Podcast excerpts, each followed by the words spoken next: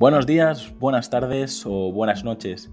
Bienvenidos a En Persona, el podcast donde entrevisto a emprendedores, empresarios y personas que he conocido, que me han acompañado o influenciado durante mi formación o mi carrera profesional. No sé si estarás en el coche, paseando el perro, lavando los platos o en el gimnasio. Solo quiero agradecer que estés escuchando este episodio ya que has decidido invertir lo más valioso que tienes, tu tiempo.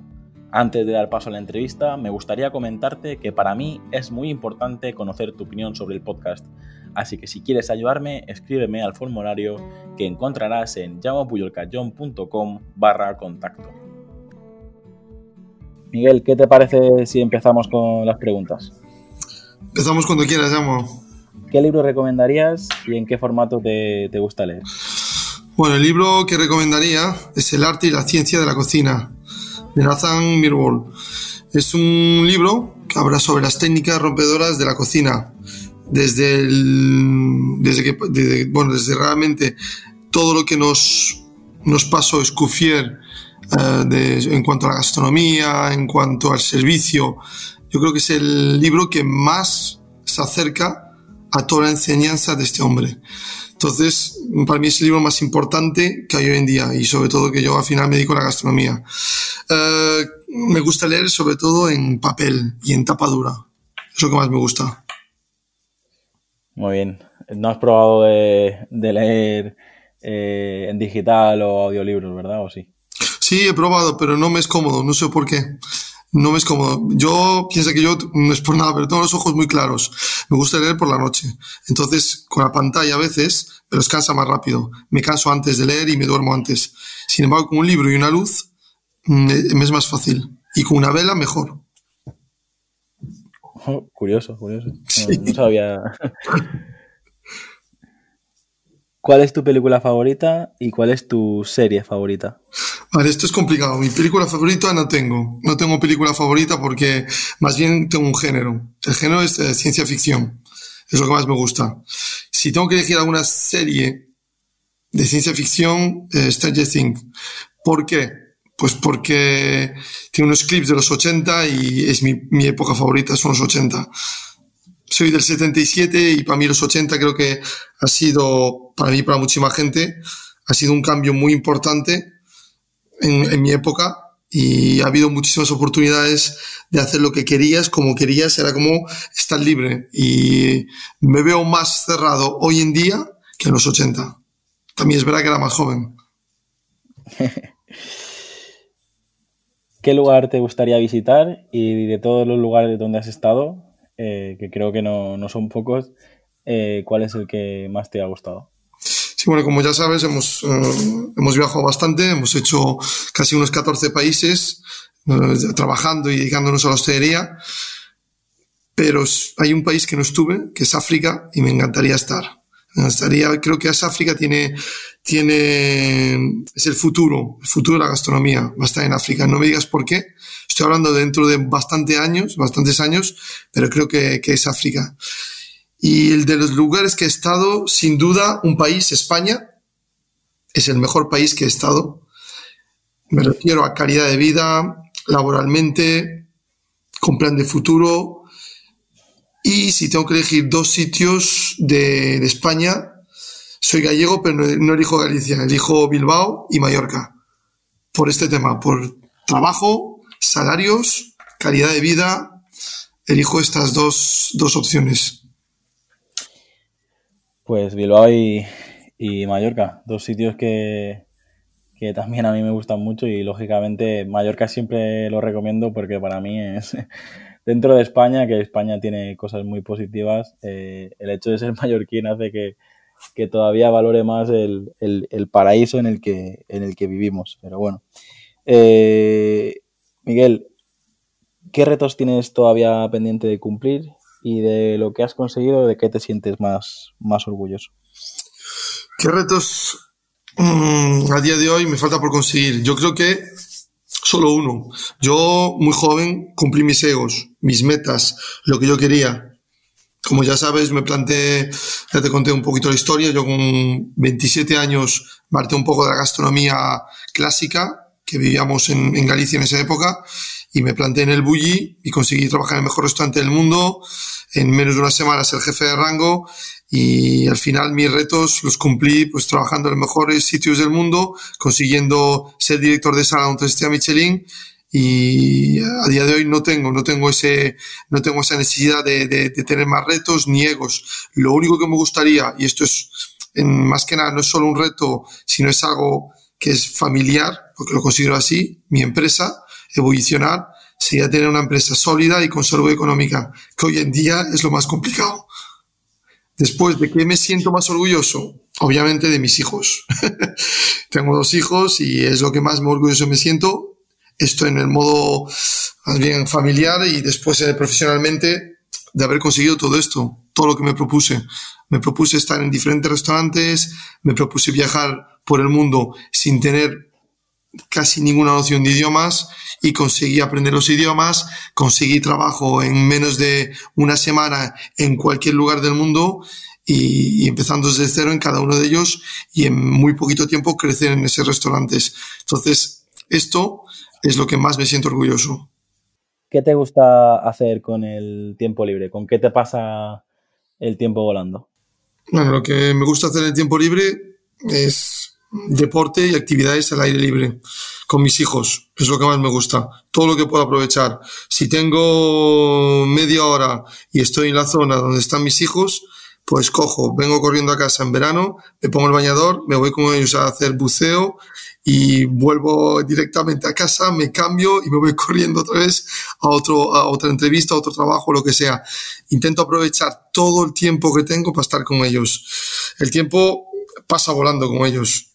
Y sabes qué pasa? Que todo va muy deprisa. Cada vez vamos más rápido, todo va deprisa. Los días, las, las horas se agotan, se agotan corriendo y a veces va demasiado deprisa. Entonces, o aprovechas cada minuto que tienes para estar con ellos, o si no, no los ves. Y como te das cuenta, te dicen, papá, dame 20 euros que me voy con una chica a dar un paseo. Entonces, hay que intentar hay que Hay que aprovechar eh, todos, los, todos los minutos y, y, y más tú que, que, siempre estás de un lado para otro corriendo. Que, sí, por lo poco que, que nos conocemos, siempre estás trabajando de un lado para el otro, así que eh, imagino que, que, has aprendido a sacar el máximo provecho a todos los momentos con, con ellos. No, no, eso está claro. Y no hay otra. Tienen cinco años. Si ha pasado volando, volando, ¿sabes? me lo tomaré como un consejo. El mío tiene dos. Y también me parece, eso, parece que está enorme, que, que ha pasado súper rápido. Así que intentaré aprovechar eh, todos los momentos. Miguel, ¿cuál dirías que es tu mayor virtud y cuál dirías que es tu mayor defecto? Bueno, mi mayor virtud mmm, no lo digo yo, o sea, esto es lo que me dijeron a través de, eh, desde que soy pequeñito en el cole hasta en todos los restaurantes que he trabajado. Me dicen que mi mayor virtud es mi insistencia, mi fuerza por conseguir mi objetivo. Obviamente no me pongo objetivos imposibles, me pongo objetivos reales y objetivos que puedo conseguir a corto plazo, no a largo plazo. El de largo plazo me marco unos cortos por el medio para tener satisfacción, porque si no es imposible que llegues a ellos. Al final te acabas cansando o acabas esperando o acabas pasando y lo que tienes que conseguir en un año lo consigues en seis o en cinco. ¿Por qué? Porque no te has puesto estos pequeños objetivos por el medio. Y mi mayor defecto mmm, yo creo que es poner mis ideas en práctica. Cuesta mucho. Yo creo que es lo que más cuesta, ¿no?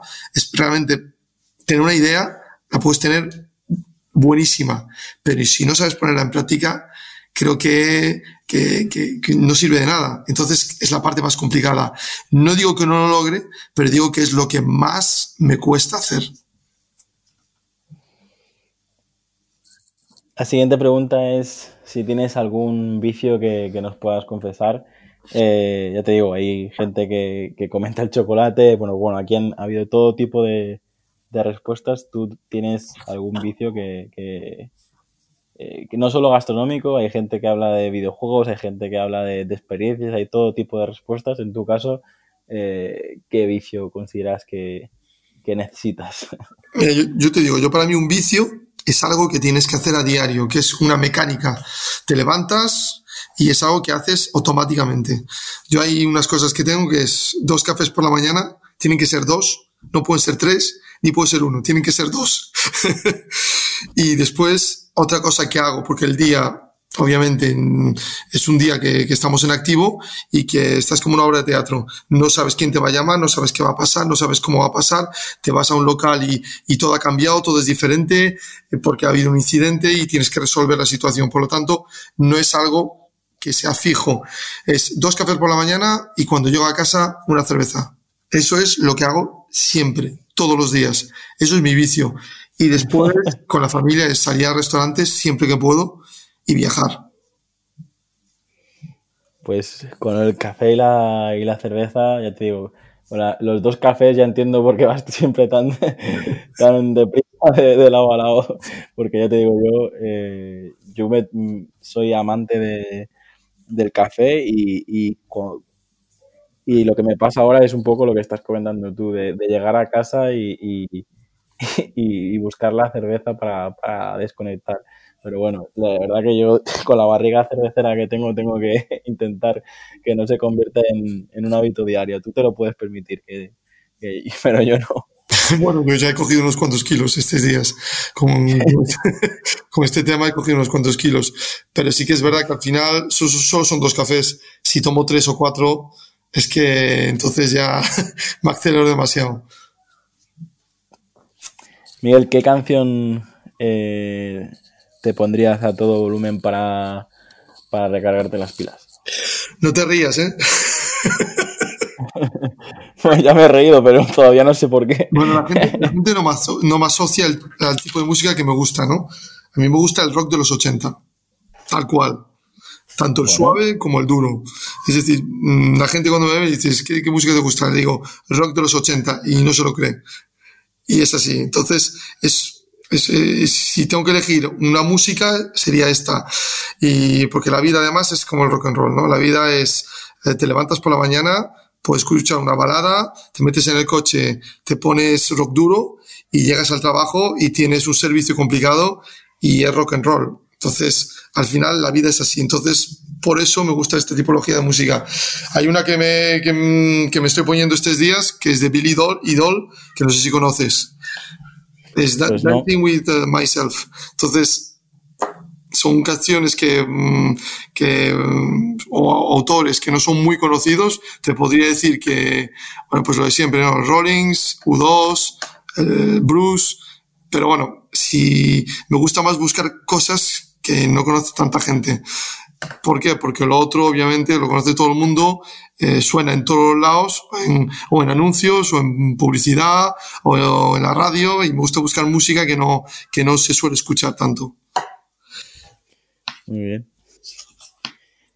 Miguel, si tuvieras que, definir la, felicidad, si tuvieras que, decir qué es la felicidad para ti, ¿qué, ¿qué dirías? Pues es algo muy sencillo para mí la felicidad te lo voy a decir así, tal cual, es sencillo. Eh, la felicidad no es ni el dinero, ni el amor, ni la salud. Para mí la felicidad es algo muy simple. Puedes tener una enfermedad que no sea grave o que sea grave y sin embargo ser feliz. Puede ser que no tengas dinero y puedes ser feliz. Y puede ser que estés solo y ser feliz. Para mí, al día de hoy, y lo que lleva tiempo siendo la felicidad, es simplemente llegar a mi hogar, a mi casa, sea cual sea, esté aquí o esté en China, ¿sabes? Saber que has hecho un buen trabajo, que ese día lo que tú has hecho, has ayudado a alguien y es bueno y te sientas orgulloso de esto y estar un rato tranquilo con mi familia o solo, es lo único que me da felicidad. Wow. Si tuvieras la, la oportunidad de, de, dar un consejo a Miguel con 8 o 10 años, que supongo que son los consejos que ya le das a tus hijos, pero si tuvieras la oportunidad de ir al pasado y, darle un consejo a Miguel de 8 o 10 años, ¿qué, qué le diría? Bueno, yo a mí mismo no me diría que me esforzara más, porque mucha gente dice, pues, eh, sabes que hay siempre estas películas de Disney que son, que son preciosas, y yo estos días que estoy en casa con los niños que vemos alguna, y son muy emocionantes, ¿no? Porque siempre tienes el típico padre que dice al hijo que se esfuerce más, que logre los objetivos, y esto está muy bien para las películas, pero yo realmente a mí mismo no me diría esto, yo me diría que disfrutara más de todo de toda esa época, ¿no? De toda la época de cuando era un niño. De cuando somos niños eh, queremos crecer muy rápidamente, vamos muy deprisa, siempre intentamos hacer lo que hace el chico mayor, queremos ser lo mismo que hace el chico mayor y al final el chico mayor te das cuenta que es el típico eh, que era que estaba de moda en el cole, que era el mayor, que tú querías ser como él y al final, entre comillas, pues es una persona que no ha conseguido sus objetivos.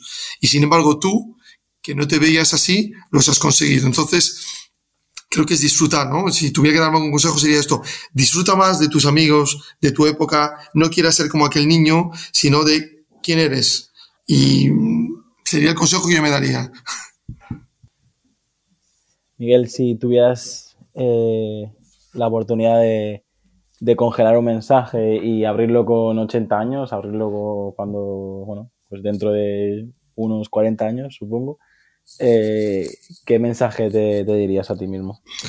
Bueno, este mensaje se me, se me ocurrió hace, hace dos días. También es verdad que la situación de lo que está pasando te abre los ojos, ¿no? Y como tú bien sabes, pues como te comenté, estoy bastante pendiente de lo que está pasando en China. Y yo creo que el futuro es, es China. Y para mí, si tuviera que enviar un mensaje sería, escucha, aprende chino. creo que es el futuro. Muy bien. La primera parte de, esta pregunta eh, es cómo ves el, futuro. El futuro al, nivel general, el futuro a nivel profesional. hay gente que nos habla del medio ambiente, hay gente que nos habla de la robótica. En tu caso, cuando piensas en el futuro, ¿qué te, qué te viene a la cabeza? Aparte de lo que nos has comentado de China. A mí cuando pienso en el futuro, mm, yo pienso que todo realmente va a ser digital, pero pienso que el avance va a ser ahí. Obviamente el factor humano no puede desaparecer, pero va a ser todo digital. Yo lo tengo clarísimo. La robótica va a estar muy metida en el futuro, habrá un futuro a largo plazo y, realmente pues se está demostrando, ¿no? Hoy en día tienes coches que conducen solos, tienes eh, aplicaciones en casa o sistemas en casa que solo tienes que hablar con ellos y te dicen y te, y te realmente te dan una solución. Entonces, yo creo que esto es el futuro. Muy bien. Si tuvieras la oportunidad de, conocer a alguien, y, ya te digo, cuando puede estar vivo, puede estar muerto, puede ser un, un personaje histórico, pues un famoso, e incluso hay gente que nos comenta, pues, familiares que no tuvo la oportunidad de, conocer, así que eh, si tú te pudieras ir a un restaurante y, cenar o, comer durante dos o tres horas, eh, ¿con quién te irías? ¿A quién te gustaría conocer? Mira, yo como bien sabes, nosotros hemos trabajado en restaurantes, bueno, en el Bulli, en, en Azurmendi, hemos trabajado en restaurantes muy importantes, en hoteles eh, de los mejores valorados del mundo. Y si tuviera que llevarme a alguien a un restaurante de estos, he estado ya con muchos famosos, he visto a mucha gente. Más que estar con ellos comiendo, es, es estar atendiéndolos, ¿no? Desde Kylie Minogue, desde Robert De Niro, Michael Douglas, eh, etc, etc. Hay muchísimos que hemos atendido. Pero si hay una persona que siempre quise ver, siempre quise ir a un concierto de él, siempre me hubiera gustado tener una, una conversación con él, simplemente porque creo que es el tío más perfeccionista que hay en el mundo o que hubo en el mundo. Esta persona ya no está con nosotros, está muerta, que es Michael Jackson. Creo que para mí sería la persona que me gustaría tener una charla con él, aunque fueran de 5 o 10 minutos. Estuve en su momento con, con alguien que considero un, dios y es considerado un dios que aparte de Ferran Adrià en deportes sería Messi. Eh, tuve la oportunidad de, de, atender varias veces a Messi y ver cómo piensa, ver cómo eh, lo que está haciendo en una comida, incluso le das un papel y una chapa de una Coca-Cola que es de los pocos del Barça que le dejan tomar Coca-Cola y flipas lo que te hace. Eh, entonces, si tuviera que tener una persona sería esta. Y después, en el futuro, esto sería, como quien dice, recuperar a alguien del pasado y traerlo, y en el futuro serían mis nietos. Me encantaría conocer a mis nietos algún día. Pues así me gusta, una respuesta súper original. La siguiente pregunta es, qué es eh, emprender para ti. Y hace poco has montado tu, empresa eh, y me gustaría que a la gente que nos escucha, que la mayoría son eh, emprendedores y empresarios también, les digas por, qué recomiendas o, por qué no recomiendas emprender. Vamos a ver, yo creo que cuando emprendes algo es el comienzo de todo. Y esto tiene unos pros y unos contras. Hay que analizarlos y después vivirlos día a día. Cuando tú emprendes o cuando tú realmente te montas tu empresa, hay una cosa que pasa.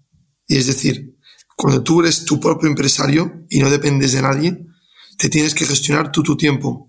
Eh, no tienes un horario de apertura, no tienes un horario de cierre, trabajas desde casa, trabajas desde la cama, trabajas desde la oficina, trabajas de donde hace falta. ¿Por qué? Porque lo vives.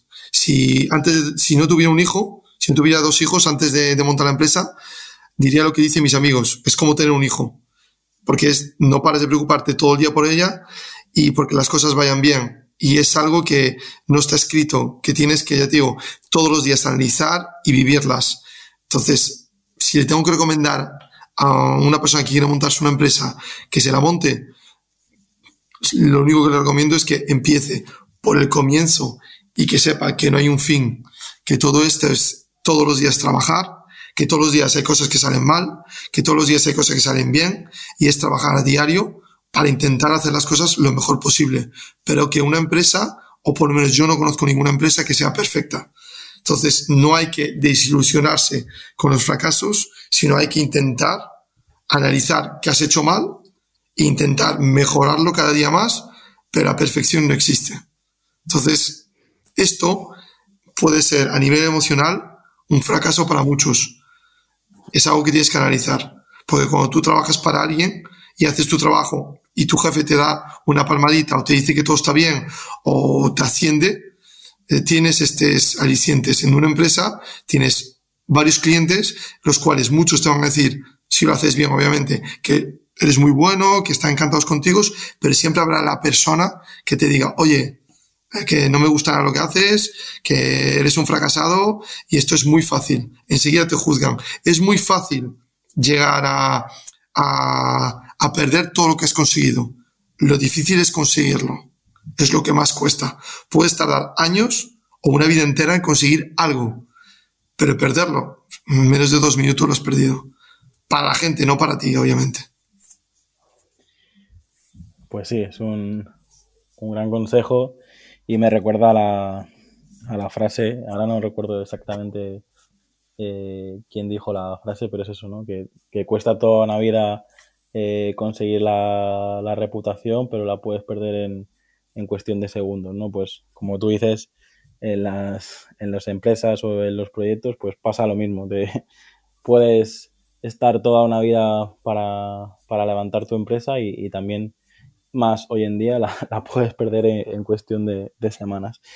Sí, bueno, yo como sabes, yo me digo los servicios al final. Tú puedes tener un servicio perfecto, puedes sacar una comida perfecta, puedes hacerlo todo perfecto y resulta que la última botella de vino tiene corcho, el cliente se enfada y se ha liado. Tienes que buscar soluciones. Y hay clientes que se pueden llegar a enfadar por esto, aunque no sea culpa tuya, y realmente mm, que sea para él que sea una mala experiencia. Entonces, todo esto es lo complicado, ¿no? Es, es que no sirve a todo lo que hagas bien si una cosa está mal. Y entonces esto es lo que hace que todo se caiga abajo. Me decía mi jefe con, con 18 años, un jefe que tuve, me dijo, tenía un compañero que le dijo, oye, mm, se llama Pablo, Pablo Vázquez, y le decía, oye Pablo, ¿te puedo hacer una pregunta? Y me dice mi jefe, sí. Y dice, ¿te puedo pedir un favor? Y me dice, me puedes pedir los favores que quieras, pero ese favor que, me vas a pedir te va a costar lo que tú no sabes eh, pagármelo. Entonces, al final es un poquito esto, ¿no? Sí, es verdad que, a veces eh, tienes un, folio en blanco y destaca más un, punto, una mancha que, todo lo que haces bien, pero como tú decías, eh, hay que perder el miedo al, al fracaso y intentar adaptarte, ¿no? Adaptarte constantemente y sobre todo si, si tienes una empresa. Eh, Miguel, quedan las últimas tres, preguntas. Eh, la siguiente es, ¿cómo te gustaría ser, ser recordado? Pues mira, a mí me gustaría ser recordado como lo que soy, sin más. Mira, la gente que te quiere ya lo hace.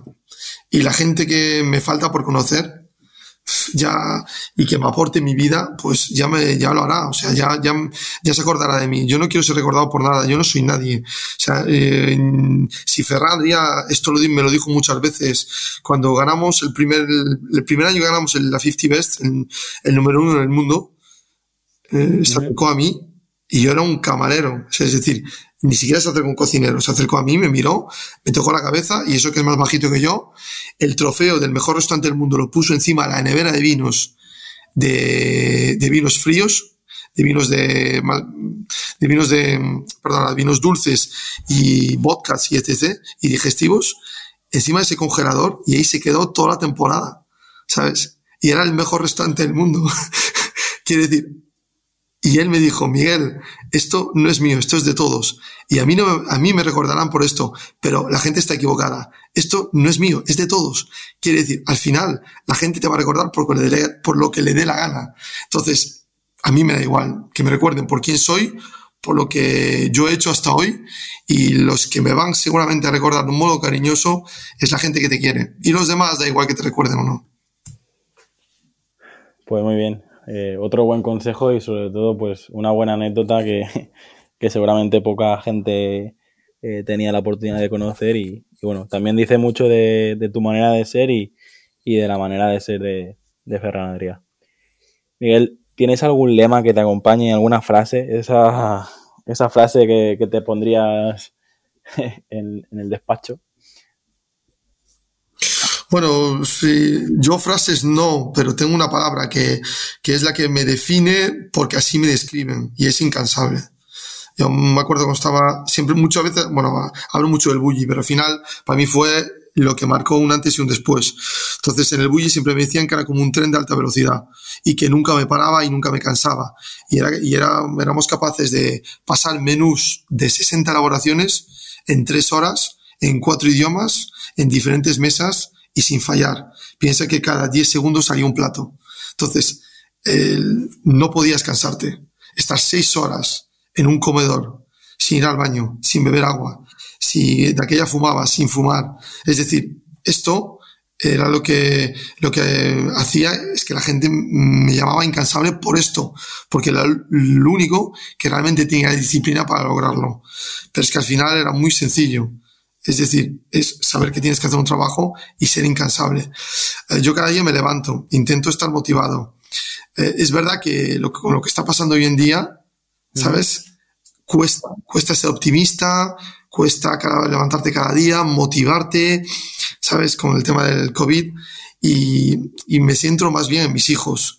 Y sobre lo que me centro y lo que me mantiene bastante cuerdo, y esto es un consejo por lo que estamos pasando, que hoy será un COVID y mañana, dentro de 100 años, según lo que está ocurriendo en la historia, será cada 100 años, pues eh, me estoy basando mucho en, una película que no es de ciencia ficción, que es de la película La vida es bella, de Roberto Benigni. Y es una cosa que le digo a mi mujer. Digo, oye, nosotros, esta situación que estamos pasando, de alguna manera, nuestros hijos no pueden dar darse cuenta de lo que está pasando. Es decir, tiene que ser como un juego. Y nos lo hemos montado así para que para ellos sea todo felicidad cada día y dedicarnos muchísimo tiempo a ellos y menos a la empresa, obviamente, con lo que está pasando.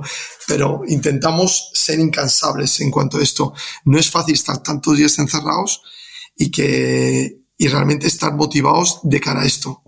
Porque la situación es, es desmotivadora.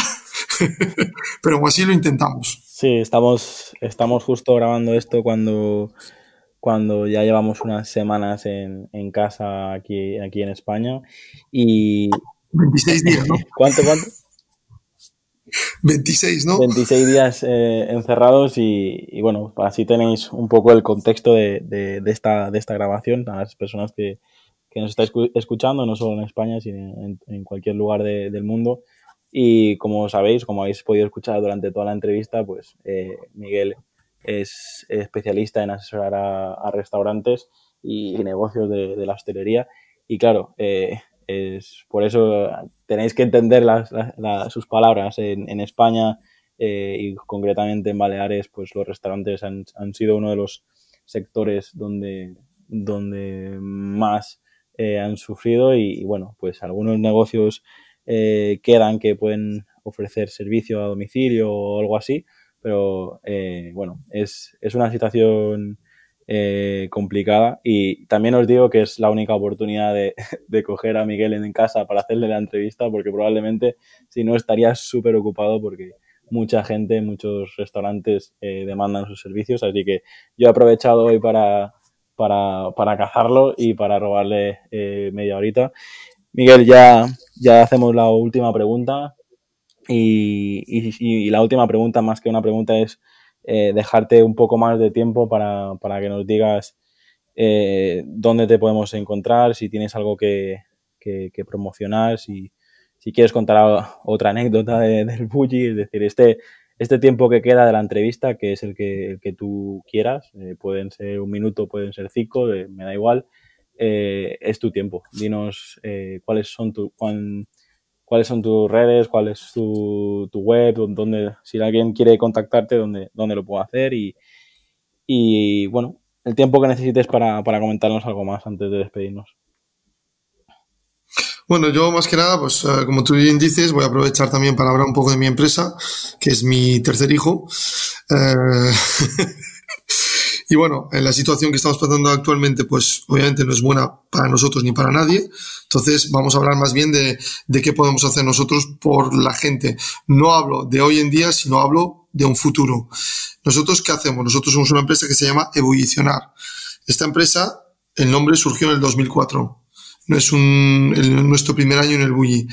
Nosotros nos llamamos ebullicionar porque hemos trabajado en el Bulli. También significa para nosotros evolucionar, ¿no? Hacer una evolución de un negocio. Entonces decidimos este nombre y así lo montamos. Eh, mucha gente lo primero que pregunta es, ¿cómo te puedes llamar ebullicionar si es el Bulli? sí, está patentado y sí, el señor Ferradría nos ha dejado ponerlo. Tiene alguna confianza en, en, en, nosotros y en nuestro negocio. Esto quiero contestarlo porque todo el mundo me, me pregunta si lo tengo, cómo he podido poner este nombre, ¿no? Y si es legal. Pues que sepáis que sí. Yo creo que, bueno, como la gente que nos escucha sabe que yo me dedico a la creación y gestión de marcas y fue lo primero que te pregunté, porque dije, como no, como, como después de todo el esfuerzo que le estás dedicando a tu empresa, pues venga el señor Ferranadería y te, y te denuncie, pero bueno, por suerte eh, tú tienes un buen testimonio ya directamente en, en el nombre, ¿no? Que el propio Ferranadería confía en, en, tu, en tu negocio y, te dio permiso para registrar la marca y, es algo brutal, ¿eh? Solo eso ya, vale mucho.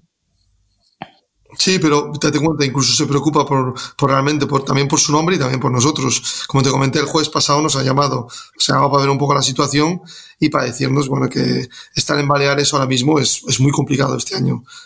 Entonces, más que nada, sí que es verdad que se preocupa por nosotros, pero también se preocupa por un nombre. Hay una cosa que nos han dicho cuando estuvimos en el Bulli, que era, sois del Bulli, hoy, mañana y siempre. Es decir, llevas un nombre en una espalda, llevas el nombre del mejor restaurante del mundo, llevas el nombre de no sé cuántos miles de talleres, de gente que ha trabajado allí, del de esfuerzo continuo, horas in, in, innumerables de gente que, ha logrado conseguir esto para que tú vengas ahora y salgas ahí afuera, eh, te vayas de discotecas y la líes. Ese nombre lo tienes en la espalda para toda tu vida. Y esto es una cosa que nos dijeron al entrar y es real. Al final, cuando dices el bully, eh, la gente sabe quién es, sabe lo que han logrado y eres un ejemplo. Si al del bully se le cae una bandeja, es como, ostras, ¿cómo se le puede caer una bandeja al del bully? Pues también se le cae, porque también es humano. Pero sí que es verdad que, que la gente pues te encasilla, ¿no? Entonces tienes que dar, eh, tienes que, esa marca que fue creada, ¿sabes? tienes realmente que respetarla y tienes que dar ejemplo. Esto lo vas a llevar, es un peso que llevas toda tu vida en la espalda y que no te lo puedes quitar. Por eso muchas veces nosotros, la gente que hemos estado en el bully, no hacemos tantas promociones como hacen otros restaurantes de alta gastronomía, porque nos han enseñado a pensar de esta forma. Es solo por esto. Y porque realmente decir el nombre del bully en cualquier restaurante pesa mucho. Entonces, eh, cualquier equivocación que puedas tener te juzga enseguida. A veces es una virtud, a veces es una presión que, que hay que saber sostenerla.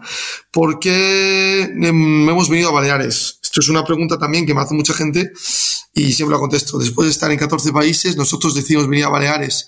Habíamos estado aquí una temporada y vimos una necesidad, una necesidad realmente de poner los negocios mmm, a funcionar, pero con otra visión, con una visión de más control, ¿no? Esto es muy complicado explicárselo a mucha gente. Cuando tú, hablas con, con personas o empresarios de aquí, de Baleares, que te dicen, oye, si, o de Baleares o de España, que te tienen, que dicen, oye, llevo 40 años con mi negocio, me he comprado una casa, he criado a mis hijos y todo funciona perfectamente. Y te metes en ese negocio y en menos de dos días le sacas los colores al propietario porque realmente nos está siguiendo muchos protocolos de trabajo y con, una, con un asesoramiento, una consultoría de un año, eres capaz de sacar lo que te pagan a mayores y por encima que tengan más beneficios y cuando tú desaparezcas que todo esté montado, esto es lo que nosotros hacemos.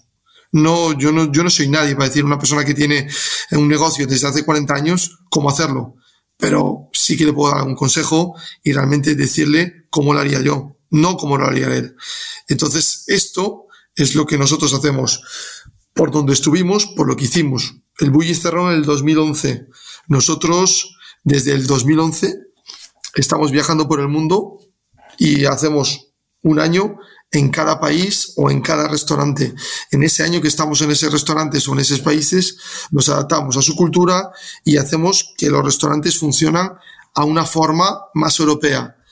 Y cuando estamos en Europa, a una forma más eficiente. Es decir, cuando dicen un bully, esto no es un bully, tú no puedes hacer que este restaurante sea un bully. Obviamente, yo no puedo hacer que una cocina o, un, o el alimento que des sea el bully, pero sí que puedo conseguir que un servicio sea como el del bully. Y no por tener más camareros, sino simplemente por organizarlos. Todo tiene que estar organizados. Si tú eres un restaurador y contratas una empresa como Coent, si Coent no tiene sus piezas colocadas, no te puede dar un servicio. O el servicio tan rápido como está dando llama a muchísimos clientes. Es porque tiene sus piezas colocadas. Pues en un restaurante es lo mismo. Tú no puedes pretender tener un restaurante y no tener las piezas esenciales para poder trabajar, porque si no es imposible que funcione. Pues no es mucho más que esto. Y es lo que nosotros hacemos. Entonces, si tienes un restaurante o estás pensando en tener un restaurante o quieres que te asesoremos pues evolucionar un poco más. Estoy en, mi podcast y, creo que es el momento de, decir eso, ¿no? De, yo, Miguel, eh, sé que va a sonar, un poco ñoño, pero es lo que hay, es lo que, es lo que acabo de decir. Estoy en mi podcast y puedo decir lo que quiera. Así que, eh, sinceramente, este 2020 creo que eh, queda, mucho de 2020 todavía, pero el, el trabajar contigo, el, conocerte, el, ver los valores que tienes, la disciplina que tienes y, lo... No me gusta la palabra profesional, pero creo que aparte de incansable también eh, el concepto profesional te, te define muy, bien. Y, sinceramente eh, hemos llegado al final de la entrevista, nos has compartido cosas que poca gente sabe, nos has explicado eh, un poco eh, qué puedes hacer tú para ayudar a los restaurantes de, todo el mundo, porque todo aquel que quiera eh, contactar contigo, pues eh, les puedes ayudar tanto online como presencialmente. Así que yo desde aquí decir eso, que si eres un propietario de restaurantes, si eres tienes familiares que tengan un restaurante, si queréis hacer las cosas como toca, si queréis estar seguros de que estáis en el camino eh, correcto, pues os animo a contactar con, Miguel porque la, verdad es que cuesta encontrar gente eh, que ame tanto a su profesión y, que sea tan fácil trabajar con, él, ¿no? Es decir, es, eh, lo, lo equiparo a, jugar con Messi en el campo, que ya, lo has mencionado antes, pues sinceramente, crear un restaurante, crear una marca de, restaurante contigo también haces, haces que el trabajo sea muchísimo más, más fácil. Espero que no te vayas muy lejos, o que aunque te vayas muy lejos, pues podamos seguir colaborando. Y, ya para terminar, pues mandarte un, fuerte abrazo a ti y a, tu familia y que muchísimas gracias por, este tiempo que nos has dedicado hoy y, espero que pronto vuelvas a estar tan saturado de trabajo que, nos cueste encontrar un, momento para, para, charlar, ¿vale? Pero eh, que sea eso, para, animarte a ti y a, tu empresa y, y, al sector de la, de la hostelería que, que también se lo merece, que hay mucha gente implicada y, y es un sector que se tiene que, recuperar lo antes, lo antes posible. Pues muchas gracias a ti por la entrevista, Jaume, y, y, lo dicho, siempre da gusto trabajar con profesionales. Al final esto es, es, muy fácil. Eh, todos tenemos un idioma. Aquí en España es el español, pero entre profesionales hay otro. Y es más fácil trabajar entre profesionales y que por lo menos entiendan lo que les de, de, qué les, les, les, estás hablando y qué les estás diciendo, ¿no? Y esto es, tú en esto lo haces muy bien. Incluso sabes transmitir a tus clientes, que tú y yo tenemos uno en común, y les sabes transmitir muy bien lo que quieren. Y esto eh, no es fácil nada fácil. Y yo estoy en servicios, la sala mola, obviamente, y cuando estoy en servicio te das cuenta de las demandas de un cliente. Y tú mm, en esto eres muy bueno. Entonces, también si vosotros tenéis un restaurante o tenéis algo y lo queréis realmente promocionar, Jauma es el indicado. Y he trabajado en muchos sitios y os puedo garantizar que cualquier restaurante que me pida una persona, estará Jauma ahí. Pues muchísimas gracias, eh, Miguel, como te decía, pues eh, voy a cortar porque ya te digo, me, me, me, encanta hablar contigo, me encanta aprender de, de, ti. podríamos, sí, de hecho, sí, con, hemos tenido mucho tiempo para hablar durante estos, estos días y espero que, podamos hablar mucho más. Pero ya te digo, eh, gracias por, por, por recomendarme públicamente aquí eh, porque digo, es, es, una persona con un montón de, de experiencia y que, y que, pues tú también recomiendes un poco mis servicios. Al final nos conocimos así, me, me, conociste mientras yo presentaba una marca de, un restaurante y a partir de ahí pues eh, empezamos a, hablar y bueno, como te decía, espero que podamos hablar durante, durante mucho tiempo. Un abrazo y, y espero que a la gente que nos estáis escuchando pues habéis pasado un, un rato entretenido y, y seguimos aquí en el podcast. Venga, un fuerte abrazo. Hasta aquí el episodio de hoy. Si te ha gustado la entrevista, no olvides compartirla en redes sociales y valorar el podcast en iTunes, Evox o Spotify para llegar a mucha más gente. Recuerda, para enviarme tu opinión sobre el podcast, escríbeme al formulario que encontrarás en llamopuyolcanchon.com barra contacto. Encuentra este y todos los demás capítulos en enpersona.com.